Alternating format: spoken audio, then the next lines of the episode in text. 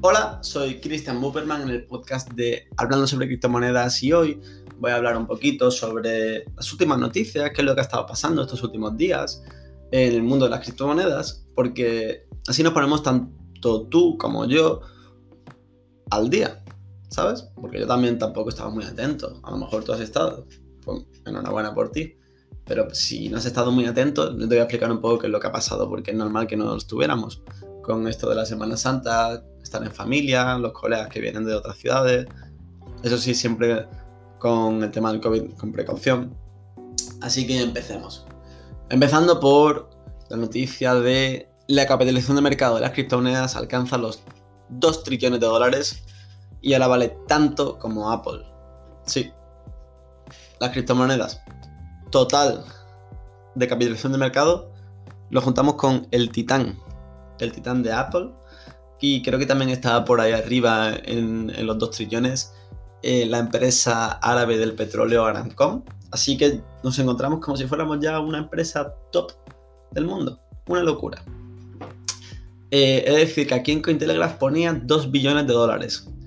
Lo que no tiene ningún tipo de sentido, puesto que ya Bitcoin llega al trillón de dólares. Así que supongo que será 2 billones de euros, que son 2 trillones de dólares. Eh, digo yo, también está buscando esta noticia en otros, eh, en otros sitios web y salía con el mismo título. No sé si es que copian y pegan las noticias o que se han equivocado todos, o a lo mejor yo estoy equivocado, que es lo más seguro, no sé, pero el único sentido que le veo. Bueno, sigamos con CoinMarketCap. Vamos a ver un poco eh, top criptomonedas con mayor capitalización de mercado y qué, cuáles son los precios y qué es lo que han hecho estos últimos 7 días. Vale, empezamos por Bitcoin, obvio, que ha estado rondando por los. Bueno, ha estado rondando por los 53.000 a 60.000 dólares, tocando todo el rato esa resistencia de los 60.000, que no la pasa. que que está ahí, que a ver si, pero no. Luego, Ethereum, hemos visto cómo se está consolidando por el precio de los 2.000 dólares, lo que es una muy buena noticia. Luego tenemos en el top 3 Binance Coin, ¿vale? Luego en el top 4 XRP o Ripple, que es una locura, que ahora se explicaré un poco por qué ha pasado todo esto. Que hemos visto estos últimos 2-3 días, que ha pegado un boom eh, yo, de hecho, empecé a leer por Twitter no sé qué de Ripple. Como hay muchos memes ahora de Ripple, digo, guau, esto será otro meme. Pero no, no, no. Una, alegría que me he llevado, vaya. Luego tenemos Tether. Eh, luego Polkadot. Sí, Polkadot superando en capitalización de mercado a Cardano.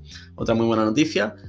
Eh, Cardano debajo de Polkadot en el top 7. Luego 8 Uniswap, 9 Litecoin y 10 Chainlink. Vale, interesante. Eh, ¿Qué podemos hablar sobre Ethereum? Pues Ethereum, dentro de poco se viene la propuesta del EIP 1559 con la actualización de London, que se hará sobre julio. ¿Y por qué se hará? Pues se hará para rebajar las tarifas del gas, lo que es una muy buena noticia. Y todos estos Ethereum Maxis de Twitter, o por ejemplo los del podcast de Bangles, están diciendo ya que van a tomar el precio de Ethereum eh, un buen soporte en los 2.000 dólares y ya va para arriba hacia los 10.000. Pero bueno, eso es especulación. Luego, Ripple. ¿Qué ha pasado con Ripple? ¿Por qué ha pegado este boom por la cara? Eh, bueno, los de Cointelegraph nos dicen aquí en la noticia que, que ellos sabían que Ripple iba a pegar ese boom porque tienen un, un Cointelegraph Markets Pro, que supongo que será un bot que analiza algunos datos y y a partir de esos datos eh, ve si el valor va a subir o no.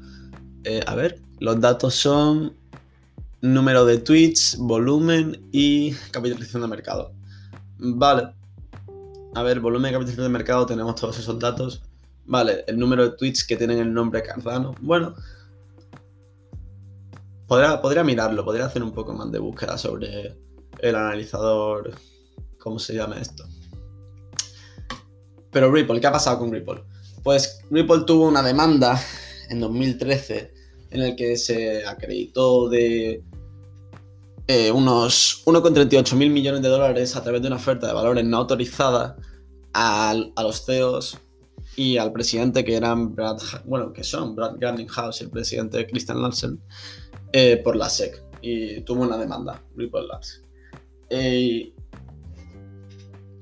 y entonces ahora están en el proceso de juzgado y tal, y Ripple como que lo está haciendo muy bien y, no se encuentra mucha evidencia de que esto sea algo real, lo que ha dicho la SEC, de, de la oferta de valores no autorizada. Además de que esta oferta de valores no autorizada fue en agosto de 2013 y la demanda se hizo mucho más tarde. Entonces, están viendo un poco cómo va esto.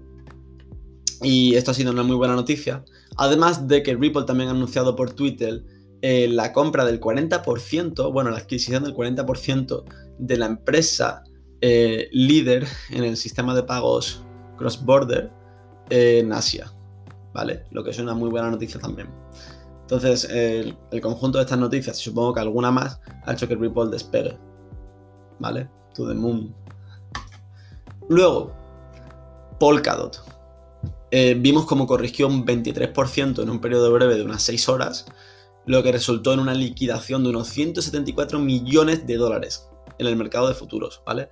A mí, esta semanita, en los futuros me han reventado. Tengo que admitirlo pero porque he hecho tonterías. He hecho tonterías y bueno, lo tomo como una lección, ¿vale? Lo tomo como una lección, tengo que seguir aprendiendo. No soy ningún experto en trading ni en futuros. Lo que se me da bien es comprar barato y hacer joder, la verdad. Pero bueno, vimos que Polkadot corrigió un 23% y liquidó a un montón de personas, pero al poco tiempo, ¡boom! 46% alcanzando el máximo de los 46 dólares. Vaya alegría me dio. Vaya alegría, porque encima en Polkadot sí que estaba bien invertido. Eh, bombita. Luego, otra muy buena noticia. Coinbase espera su cotización directa en la bolsa de Estados Unidos, que además va a ser en el Nasdaq el 14 de abril, dentro de muy poquito. Una muy, muy, muy buena noticia, porque tenemos ya el exchange de criptomonedas con sede en Estados Unidos. Eh, bueno, el primer exchange de criptomonedas cotizando en bolsa. La SEC lo, lo, ha, aceptado ya. Bombita. Eh, bueno, tras haber pagado una multa de unos 6,5 millones de dólares eh, en el primer intento de intentar entrar en la bolsa de valores de Estados Unidos. Y esto es una noticia muy buena, ¿por qué? Pues porque antes hablábamos de, bueno, antes, bueno, hace poquito se hablaba de, mucho en Twitter, de que las criptomonedas nunca iban a ser aceptadas por la SEC, que los gobiernos no iban a aceptar las criptomonedas. ¿Por qué? Bueno, aparte de, porque jodería un poco el valor de, la moneda que utiliza el gobierno, tanto el dólar estadounidense como el euro, como. ¿Vale? Em, pues me he perdido un montonazo. Eh, vale, sí, jodería un poco eso. Eh, no los querían aceptar. Eh, sin embargo, es como cuando, como cuando lo del Internet, ¿no? Estados Unidos también fue de los primeros en, aceptar el Internet. Pues supongo que estarán tomando esa misma iniciativa, de ser los primeros en aceptar las criptomonedas. Y, ya hemos caído las bocas a todos los que decían que las criptomonedas eran una estafa tal, que no iban a ser nunca aceptadas por los gobiernos. Estaban viendo cómo Estados Unidos acepta en la comisión de la bolsa de valores estadounidense, Coinbase, y encima lo mete en el Nasdaq, ¿vale? Bombitísima. Estoy muy tonto con lo de bombita, ¿eh? No sé qué me pasa hoy. Eh, y también es muy buena noticia porque estamos viendo como otras empresas, eh, cuando vean qué es lo que pasa con, con el hipo de Coinbase, que es la oferta inicial al público, que, están viendo un poco qué es lo que va a pasar y se quieren animar también a, entrar en bolsa, que es una muy buena noticia, como por ejemplo la empresa blockchain.com o, o eToro.